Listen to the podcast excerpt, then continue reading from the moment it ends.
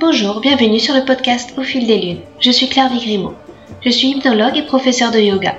Vous pouvez me retrouver sur le site clairviyoga.com, k l e r v i y o g a.com, où je vous présente toutes mes activités. Toutes les semaines, je reçois des invités dans ce podcast qui nous parlent de leurs activités autour du bien-être, que ce soit l'hypnose, le yoga, le reiki, la sylvothérapie et bien d'autres thèmes encore. Alors sans plus attendre, voici l'épisode du jour. Dans cet épisode, je reçois Adèle, la rose dansante. Adèle propose des accompagnements pour faire éclore la pleine santé féminine. Elle nous parle des graines qui ont été semées sur son parcours pour l'amener à croître dans ce chemin, entre souveraineté gynécologique et guidance au tarot. Elle témoigne des sublimes révélations qui peuvent fleurir lorsqu'une femme se réapproprie son corps, son cycle et apprend à écouter son intuition. La rose dansante ose aussi s'attaquer à des sujets épineux, tous les tabous de la société, comme le sang des règles, les douleurs féminines, l'IVG. Sans faire monter le rose aux joues, Adèle ose en parler. Non pas crûment et en exposant tout à un soleil trop brûlant, mais en gardant une déférence pour la sacralité du féminin et une pudeur envers les sujets douloureux. La rose est gracieuse et se penche dans des thématiques variées et inspirantes. Car la créativité d'Adèle est foisonnante, entre collage, crochet, peinture, tout en passant par l'écriture, de romans de fantaisie comme de très beaux essais qu'elle partage sur son compte Instagram. Lorsque sa plume danse sur le papier, elle sait émouvoir et toucher en plein cœur ses lecteurs. Elle nous parle aussi de ses pratiques personnelles, qui viennent nourrir le terreau de ses pensées, et lui donne l'inspiration pour faire balancer sa curiosité vers de nouveaux champs à explorer. Un épisode à multiples pétales, où se révèlent les magnifiques pas de danse qu'Adèle exécute, tantôt rapide et affirmé, tantôt lent et en douceur, qui donne envie de suivre le rythme d'un cycle que nous nous serons enfin réappropriés.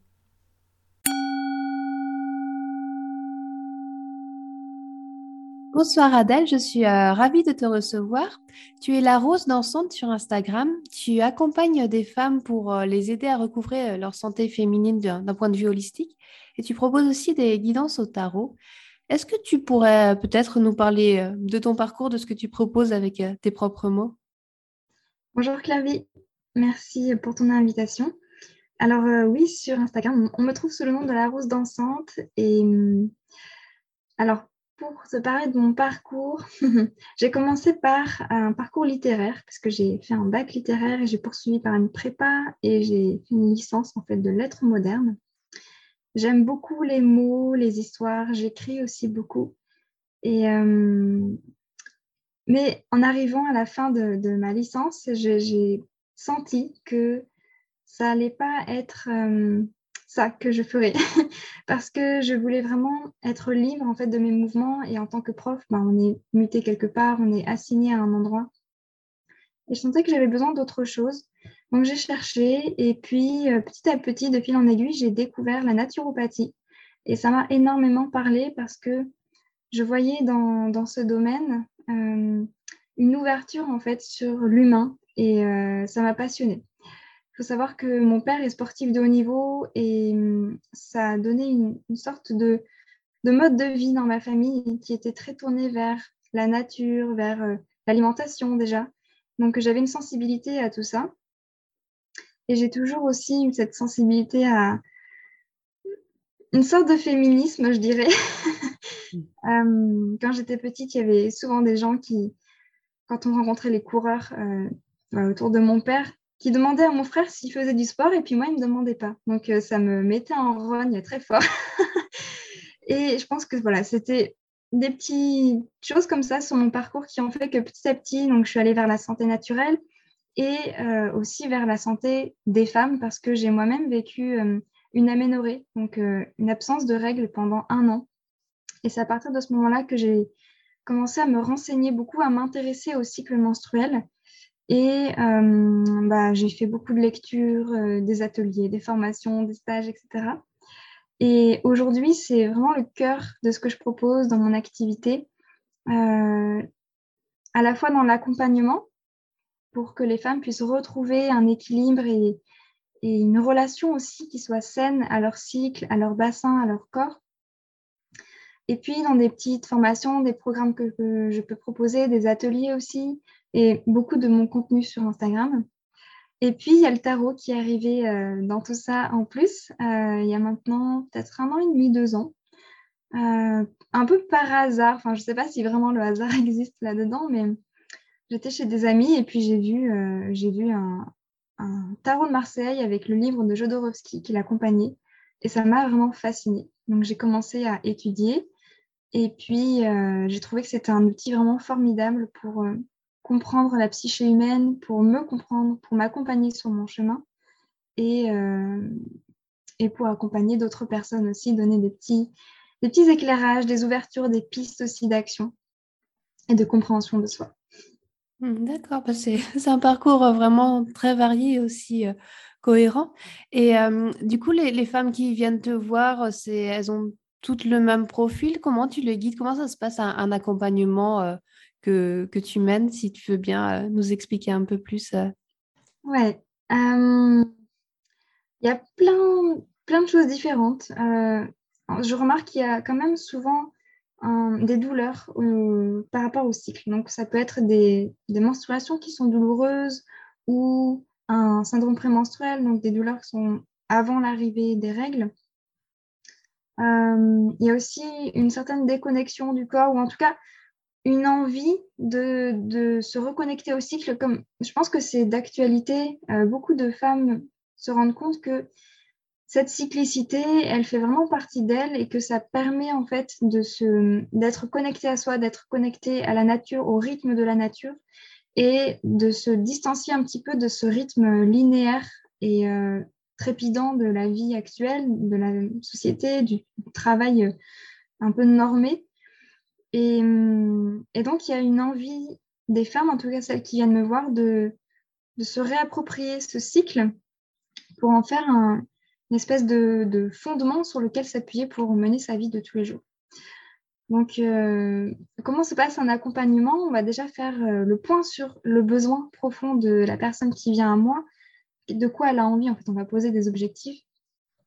Et à partir de là, on va faire plusieurs séances qui vont toutes être vraiment différentes et alors, je peux intégrer le tarot dedans. Euh, il y a un outil de libération énergétique avec le tarot qui est vraiment fascinant, qui permet d'aller euh, déceler des, croyances limitantes autour de certains sujets et de les, de les mettre à l'extérieur, de les éliminer, ces croyances limitantes, pour pouvoir intégrer à la place des pensées qui vont être ressourçantes. Euh, donc là, c'est un travail qui est plutôt psychique, énergétique, mais on va aussi faire un vrai un vrai cheminement dans le corps parce que aujourd'hui, en tout cas, je pense en Occident, c'est vraiment présent. Il y a une espèce de déconnexion du corps euh, qui fait que ben, c'est pas évident de venir observer, de venir ressentir ce qui se passe à l'intérieur de soi parce qu'il y a beaucoup de tabous, il y a beaucoup de, euh, de normes aussi qui sont là, qui nous limitent en fait dans le corps qu'on a tel qu'il est. Donc, on va faire un travail de, réappropriation, de ressenti assez fin, en fait, de, se rentrer dans nos perceptions corporelles, euh, d'observation aussi, et puis de comprendre comment le cycle fonctionne, comment est le cycle de telle personne, parce que on dit toujours le cycle dure 28 jours, euh, comme la Lune, etc. Déjà, la Lune, son cycle dure 29 jours, donc ce n'est pas exactement le cas.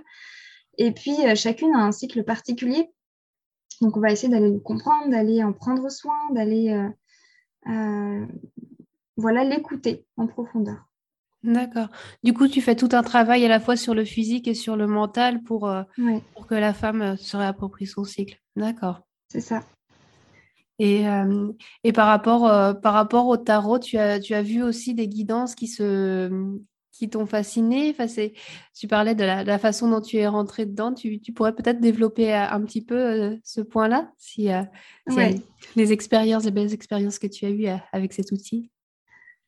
Hum, J'ai pas de souvenirs précis de, tirages qui m'ont ébloui, mais il y a souvent eu des moments où, un questionnement que j'avais, je tire quelques cartes enfin, ça me fait éclater de rire parce que c'est d'une évidence en fait quand je regarde les cartes. Euh, ce qui est magique avec le tarot, c'est que généralement, ça ne va pas être des choses qui vont nous. On va se dire waouh, ah, mais je n'imaginais pas du tout. Non, c'est plutôt ah, mais oui, mais bien sûr, mais évidemment.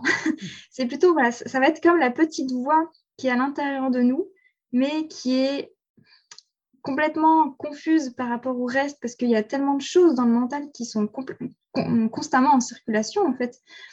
Et euh, on a du mal à écouter cette voix de l'intuition, cette voix qui, sait en fait à l'intérieur de nous. veut dire, le tarot, il n'est pas là pour euh, nous donner des informations qui viennent de je ne sais où. C'est vraiment mettre en lumière ce qui est à l'intérieur de nous, qui a besoin d'être vu et senti dans le moment, mais que euh, on n'arrivait pas à percevoir consciemment jusque-là à cause du brouhaha ambiant de notre mental et de, bah, notre agitation constante dans le quotidien en fait. Euh, mais après, il y a eu une expérience assez, ouais, il y a quelques mois avec une amie euh, qui avait envie de, de clarté par rapport à son, son travail, euh, bah, son activité pro justement. Et ça a été un tirage vraiment puissant, vraiment fort parce que, bah, encore une fois, ça a mis en valeur sous ses yeux ce qu'elle ressentait mais qu'elle n'osait pas trop euh, accepter en fait. Parce que il y avait des peurs parce que euh, parce que ça remettait en question aussi euh, un petit peu ce qui, était acquis et qui était solide en fait. Et ça ça l'amenait à ouvrir en fait elle est elle travaille dans l'astrologie. Et là ce tirage ce que ça disait c'est que ça l'ouvrait vers l'accompagnement des femmes vers euh, vraiment intégrer l'énergie féminine. Et c'est une personne, elle est vraiment très inspirante, cette, cette amie. Elle est vierge dans son signe euh, astrologique, elle a beaucoup de vierges dans son thème. Et du coup, c'est quelqu'un qui est très cadré, très droit, elle travaille beaucoup, elle est très stable dans ce qu'elle fait, c'est assez impressionnant. Et là, ça l'ouvrait vers quelque chose d'un peu plus mouvant, parce que quand on accompagne, il y a vraiment le fait de s'adapter à ce qui est là pour l'autre. Il y a aussi ben, être euh, dans l'intuition de ce qui est là sur le moment pour pouvoir sentir ce qui se passe et du coup proposer quelque chose en fonction de, ben, du présent, vraiment du moment. Donc c'était euh, vraiment chouette. et après ce tirage, elle se sentit beaucoup plus euh, ouais, confiante pour aller vers cette direction qu'elle sentait dans son cœur en fait. D'accord. Ce que je trouve vraiment très intéressant aussi, c'est qu'on on voit que le tarot a une dimension presque physique en, se reliant à ses ressentis. Et euh, à nouveau, tu, ton, ta pratique est holistique et euh, je trouve mmh. ça très, très, très sain aussi. Et euh, tu parles souvent lors sur tes posts Instagram aussi, tu l'as mentionné lors de notre conversation, des tabous euh, il y en a beaucoup déjà? Est-ce qu'il n'y en a pas de plus en plus qui se lèvent parce que la société se libère, parce que la parole se délie Ou euh, malgré tout, il y, en a quelques-uns qui subsistent? Je pense que hum, bah, les tabous principaux, c'est ceux qui sont autour hum, de la sexualité, du corps féminin et de la mort. Peut-être du handicap aussi. Mais ça, c'est des, thèmes que je ne que je connais pas trop, donc que je n'y risquerai pas. Mmh. Euh, je connais plus ceux qui sont autour du corps féminin. Et alors, il y, a, plusieurs mouvements qui sont présents, c'est-à-dire que il y a un mouvement de, libération clairement de la parole, des mots, euh, et ça c'est vraiment important parce que les mots sont porteurs de, de plein de choses, ils sont porteurs d'images, ils sont porteurs d'émotions, euh, d'histoires, de vécu corporel.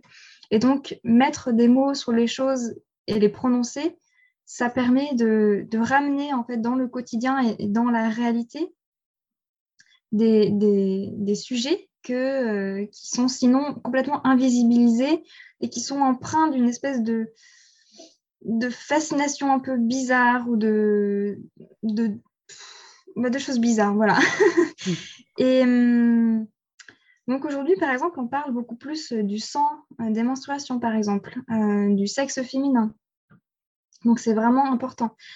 Après, j'ai aussi l'impression que il y a, un côté euh, un peu provocateur là-dedans à vouloir euh, crier un peu sur tous les toits, euh, mm. justement, ces sujets-là. Et du coup, est-ce que c'est une bonne chose ou pas? En fait, moi, je m'interroge vraiment, j'observe mm. tout ça et je me demande, est-ce que est-ce que c'est sain de ne pas du tout en parler et de le cacher? Je pense que non, vraiment, parce que ça, ça crée beaucoup de, de problématiques du genre, on souffre au niveau de la vulve et on ne va pas en parler parce que ça, ça génère de la honte, de la gêne, donc c'est problématique.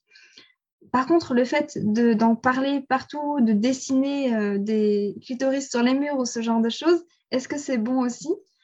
Je ne sais pas. est-ce que ça ne désacralise pas complètement?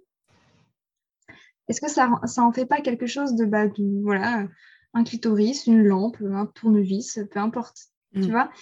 Et hum, moi, le, mouvement que je sens plutôt à l'intérieur de moi, c'est de euh, de retrouver la perception de ces choses, de ces, que ce soit le sang menstruel, que ce soit le sexe féminin, la sexualité, euh, de les ramener à l'intérieur de soi, de s'interroger dessus, euh, de remettre des mots, de penser à notre histoire, de voir quel est notre rapport avec ces sujets-là et de faire plutôt un travail assez personnel et intime et d'ouvrir la parole peut-être dans des lieux comme des cercles de femmes. Mais après, voilà, c'est là où j'en suis en ce moment. Peut-être que D'accord, merci. Et euh, c'est vrai que la, frontière est parfois un petit peu, euh, un peu fine entre tout dire et, et tout cacher. Et euh, conserver ce, cet aspect presque sacré me semble aussi important pour euh, avoir une certaine saine pudeur aussi, je, mm, mm. pense. Mais c'est un, un, équilibre pas facile à trouver non plus. Et, c'est pour ça, je pense que des personnes comme toi qui ont cette juste distance aussi, qui présentent ça avec beaucoup de poésie aussi, c'est euh, c'est très agréable à lire. Et, euh, et justement, par rapport aux, mots, tu, disais que tu avais fait des études littéraires, tu, sembles beaucoup écrire aussi. c'est, quelle place a l'écriture dans, ton quotidien, dans ta vie, dans, ton hmm. parcours? Ah, L'écriture, c'est un grand amour de toujours. je crois que j'ai souvenir depuis vraiment, moi, du plus loin que je me souvienne, en fait, euh, je tenais un crayon et j'écrivais. Et où je dessinais aussi. Alors, l'écriture, c'est, hum, c'est vraiment, elle a une place quotidienne dans ma vie. Pas forcément en termes de fiction, mais euh, je tiens un journal depuis que j'ai, je sais pas, peut-être 11 ans. Même avant, j'avais des petits journaux de, plus petite fille où j'écrivais de, plein de trucs. Donc, en fait, ça fait très, très longtemps, ouais. Et hum, alors, j'ai écrit deux romans quand j'étais euh, adolescente, enfin, un entre 16 et 18 ans, qui est un roman fantasy, et puis un autre quand j'avais peut-être 19 ans, que j'ai euh, publié en auto-édition et que je vends voilà, comme ça euh, autour de moi. et hum, donc la fiction, c'est vraiment quelque chose qui est formidable parce que pour moi, écrire de la fiction, ça me permet de, me, de rentrer dans un monde en fait dans lequel je suis, enfin, je maîtrise tout.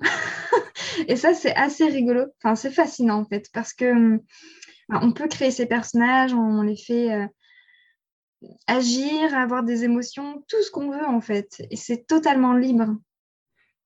Euh, mais je remarque après, depuis quelque temps, que hum, les moments où j'ai de nouveau envie d'écrire de la fiction, c'est souvent des moments où j'ai envie d'échapper un petit peu à mon monde réel. Donc j'observe ça, c'est assez intéressant. Euh, mais il n'y a pas que ça, évidemment, il y a aussi le, vrai plaisir de pouvoir... Euh, je pense qu'il y a quelque chose de l'ordre de, sortir de soi euh, des émotions, des, choses vécues, des schémas, des, choses que j'ai apprises et de les mettre, de les mettre en forme dans, un, dans une histoire. je pense qu'il y a un côté thérapeutique dedans aussi, et puis vraiment de plaisir voilà pour la fiction. Et puis, hum, j'ai ma pratique d'écriture quasiment quotidienne. Enfin, c'est très rare les jours où j'écris pas. Là, c'est plus du journaling où je vais raconter mes pensées, je vais faire mes tirages de tarot qui vont ouvrir parfois des réflexions aussi. Hum, et c'est vraiment important pour moi parce que ça me permet de clarifier mon mental, de ne pas rester dans hum, des choses qui tournent à l'intérieur de ma tête, parce que je, suis une personne assez mentale quand même, avec beaucoup de pensées, beaucoup d'émotions. Et l'écriture me permet de, sortir ça de moi et de, à la fois de m'alléger, de clarifier et de mettre le doigt parfois sur des, des éléments euh, qui restaient euh, complètement confus, bah, perdus dans la masse en fait de mes pensées. D'accord. Et tu as des projets d'écriture à venir? Alors, euh, Ouais, en fait, j'avais commencé un livre sur, autour de la santé féminine. mais j'avais du mal à faire le plan. Enfin, en fait, il y a tellement de choses. Voilà, le truc, c'est que j'avais du mal à cadrer mon écriture. Et là, ce qui me vient plutôt en ce moment, c'est d'écrire un livre autour de l'IVG, qui est un sujet qui me touche beaucoup aussi. un autre grand tabou d'ailleurs. Et donc là, pour l'instant, il est à l'état d'ébauche. Euh, j'ai juste écrit un plan euh, sur une feuille. Mais hum, c'est un sujet auquel je tiens vraiment. Et euh, donc, je n'ai pas de date définie, mais c'est un sujet qui est là. Et puis, j'ai tout le temps des idées de romans qui me traversent. je commence des choses. au moins, je note mes idées. Et je ne sais pas non plus quand, mais c'est présent en tout cas.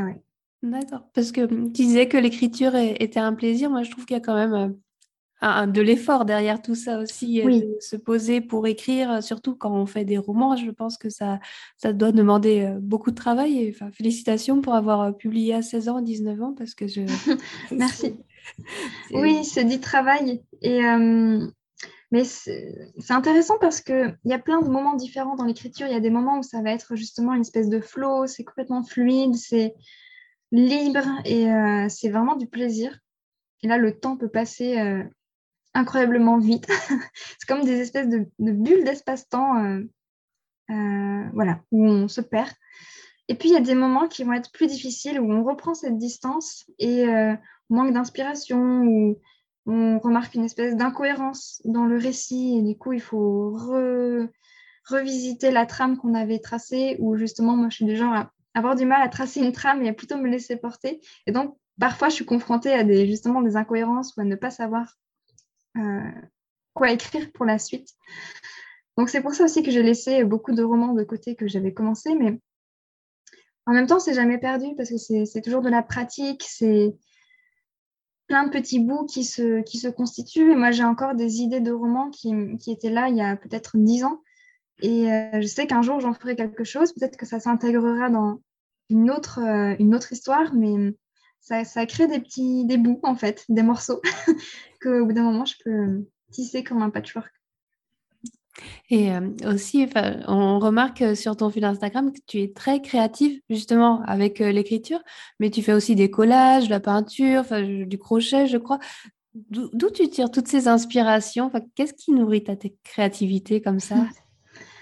Hmm, ça a toujours été présent parce que, comme je te disais, quand j'étais petite, je, dessinais énormément et j'écrivais.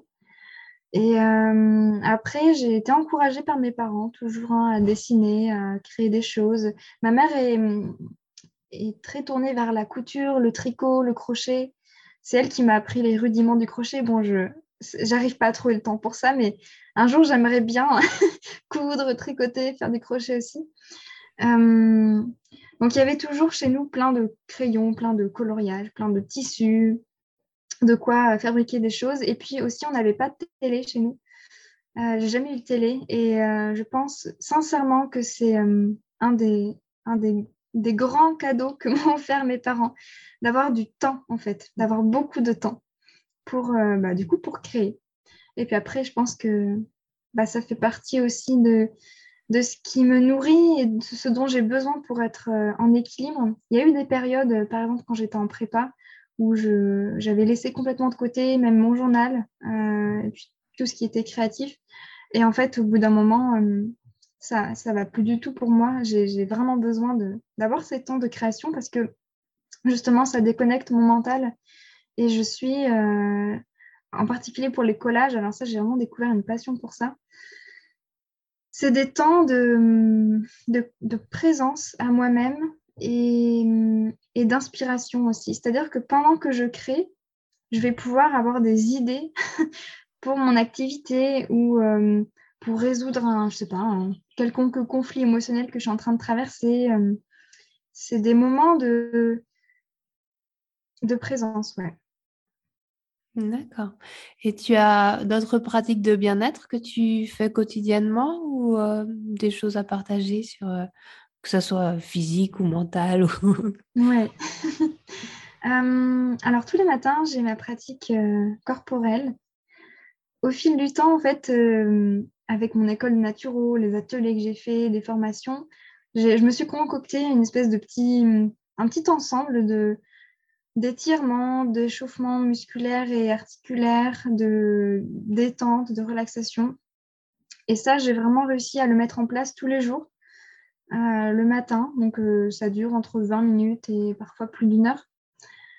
Euh, et c'est vraiment quelque chose qui me fait beaucoup de bien, qui manque, qui me permet d'être, de prendre un peu la température du jour dans mon corps, de ce qui se passe, de ce qui est là.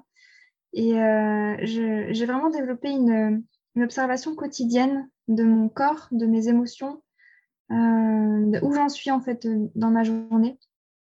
Ce qui est vraiment très, très utile parce que je peux observer comme ça sur plusieurs mois l'évolution notamment par rapport à mes jours euh, de cycle, euh, de ce qui se passe. Et c'est très euh, intéressant parce que je remarque qu'il y a des, des rêves, par exemple, des thématiques de rêves qui reviennent selon les moments du cycle.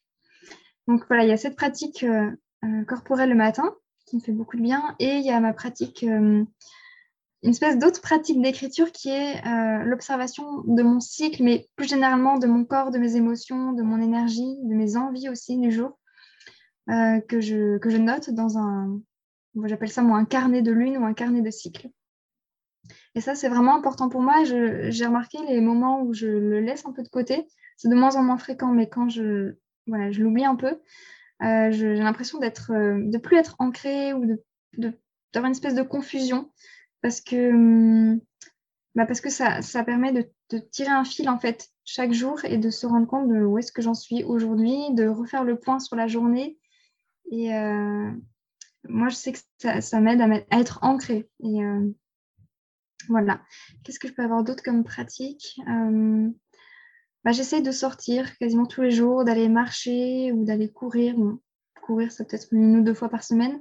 en tout cas, d'aller marcher et d'être dans mon jardin aussi. C'est une chose qui m'apporte beaucoup de joie, c'est de cultiver mes plantes et mettre les mains dans la terre. Euh, quand on est beaucoup dans la tête et aussi dans, son activité à travers les écrans, c'est vraiment important, je pense, d'avoir une pratique qui nous reconnecte avec la matière, que ce soit à travers la créativité ou à travers euh, bah, la danse ou euh, le jardinage, par exemple. puis ça me connecte aux plantes aussi et c'est vraiment nourrissant et guérisseur par moment. D'accord. Et j'avais envie de te poser la question aussi, la rose dansante, ça vient d'où justement? Alors, ça vient euh, de mon année de naturopathie, c'était en 2017 à Toulouse. J'avais euh, une amie, qui est toujours une très bonne amie d'ailleurs, Laura Medioni, qui euh, avait rencontré une autre personne qui s'appelle aussi Adèle d'ailleurs, et qui faisait de la libération du péricarde, qui est une pratique entre l'ostéopathie et l'énergétique qui permet de venir libérer au niveau tant musculaire que bah, énergétique, émotionnel, cette enveloppe du cœur qui s'appelle le péricarde. Donc, c'est constitué de mouvements. Euh, je ne me rappelle plus exactement ce qui se passait, mais il y avait des, moments plus énergétiques où elle était plus loin, elle faisait des, des mouvements autour du corps et elle captait des images. Et à la fin de cette séance que j'avais faite avec elle, elle m'avait euh, évoqué une image d'un buisson de roses qui était en train de, se mouvoir, de danser. Et cette image est restée pour moi. je la trouvais tellement belle parce que j'adore les roses en plus. Euh, et un moment comme ça, quand j'ai créé mon Instagram, je me suis dit, tiens, je vais l'appeler euh, la rose dansante. Donc ça vient de là. D'accord, ben, merci pour ce partage. Je pensais que tu allais parler de jardinage ou, ou, de justement ton amour des roses. C'est euh, euh, une très belle histoire en tout cas. Et euh, peut-être pour, pour terminer l'épisode, vers quoi se porte ta curiosité en ce moment Si tu as des choses que tu as envie de découvrir, des projets que tu as envie de, mener à terme? Mmh. C'est difficile de définir parce que j'aime énormément de choses. Mais hum, je dirais qu'il y a quand même trois, trois fils directeurs en ce moment. Il y a d'une part les plantes, hum, qui sont vraiment un domaine fascinant et que j'ai envie d'explorer euh, en profondeur, mais par plusieurs biais. C'est-à-dire d'un côté, hum, bah, le côté vraiment herboristerie, c'est-à-dire le physique de la plante, euh, comment elle fonctionne, qu'est-ce qu'elle peut apporter au corps. Mais il y a aussi tout l'aspect reliance énergétique et euh, émotionnelle à la plante qui me fascine, que je trouve vraiment intéressant. donc il y a le côté des plantes, à la fois avec une formation que je suis autour de l'arboristerie pour l'accompagnement des femmes justement, et aussi le jardinage ou mes promenades en nature. Un autre côté, bah, c'est le tarot qui m'intéresse énormément, que j'ai envie de continuer à étudier.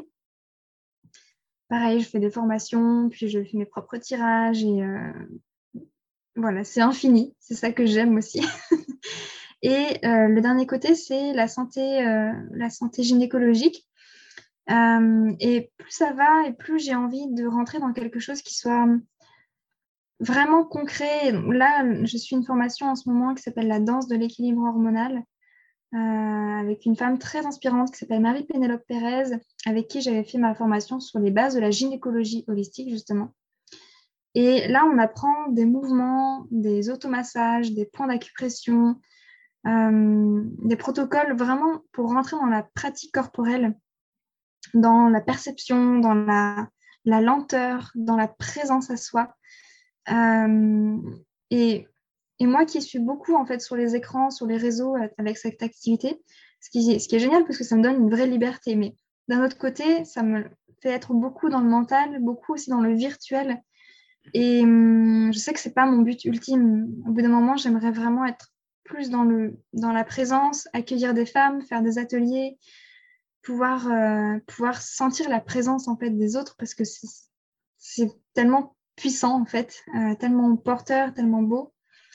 Et, euh, et mon but, c'est de développer une vie qui soit locale, de vivre quelque part, créer un lieu avec mon chéri où on va pouvoir être le plus autonome possible, créer un magnifique jardin et, et pouvoir y accueillir des femmes pour faire des chemins de guérison ou de, de réappropriation de notre, euh, de notre cycle menstruel, de notre santé gynécologique, de notre, euh, bah, de notre équilibre hormonal, de, tout ce qui fait qu'on va pouvoir ensuite euh, être bien à l'intérieur de soi, être en équilibre et pouvoir laisser libre cours à notre créativité et à ce qu'on veut hum, mettre au monde en fait, que ce soit des œuvres, que ce soit des enfants, que ce soit des projets humanitaires, enfin voilà, notre vie. C'est des beaux projets en tout cas, et absolument fascinants dans, toutes ces trois directions. Euh. Euh, et pour conclure, si les auditeurs veulent te retrouver, euh, tu as un endroit vers, les, vers lequel les rediriger? Ben, Le mieux, c'est de me rejoindre sur mon compte Instagram, donc La Rose Dansante. je réponds toujours aux messages privés qu'on m'envoie. et puis, oui, je pense que c'est le plus simple. D'accord. Bah, merci beaucoup Adèle pour cette conversation. Avec plaisir. Je te souhaite une belle, belle suite de journée. À bientôt. Merci à toi Claire Au revoir. Merci à Adèle pour cette conversation. Vous trouverez toutes les notes de l'épisode sur le site clairviyoga.com à la rubrique podcast. Pour finir, un petit mot pour vous parler de mon nouveau livre Au fil des lunes, justement inspiré par ce podcast éponyme. Dans ce roman, vous découvrirez l'histoire de huit personnages dont la vocation est de guider leurs prochains vers un mieux-être, que ce soit à travers le yoga, l'hypnose, le chamanisme et d'autres disciplines. Ils sont réunis pour un week-end de bien-être. Ce sont leurs confidences que je me suis imaginé recueillir. Ces conversations entre deux portes, entre deux cours, entre deux activités, où les langues se délient et où on revient sur ce qui fait qu'on en est arrivé là. Justement, ce week-end, vous y êtes aussi conviés. Alors quelques mots pour vous mettre dans l'ambiance. Une cloche retentit. Chacun repose sa tisane de camomille ou son verre de brandy. Il est l'heure de quitter la bibliothèque du manoir pour suivre Paul. Celui-ci vous mène au grenier de l'immense bâtisse pour une séance d'hypnose ludique. Cet atelier clôture la deuxième journée de la retraite à laquelle vous avez été conviés.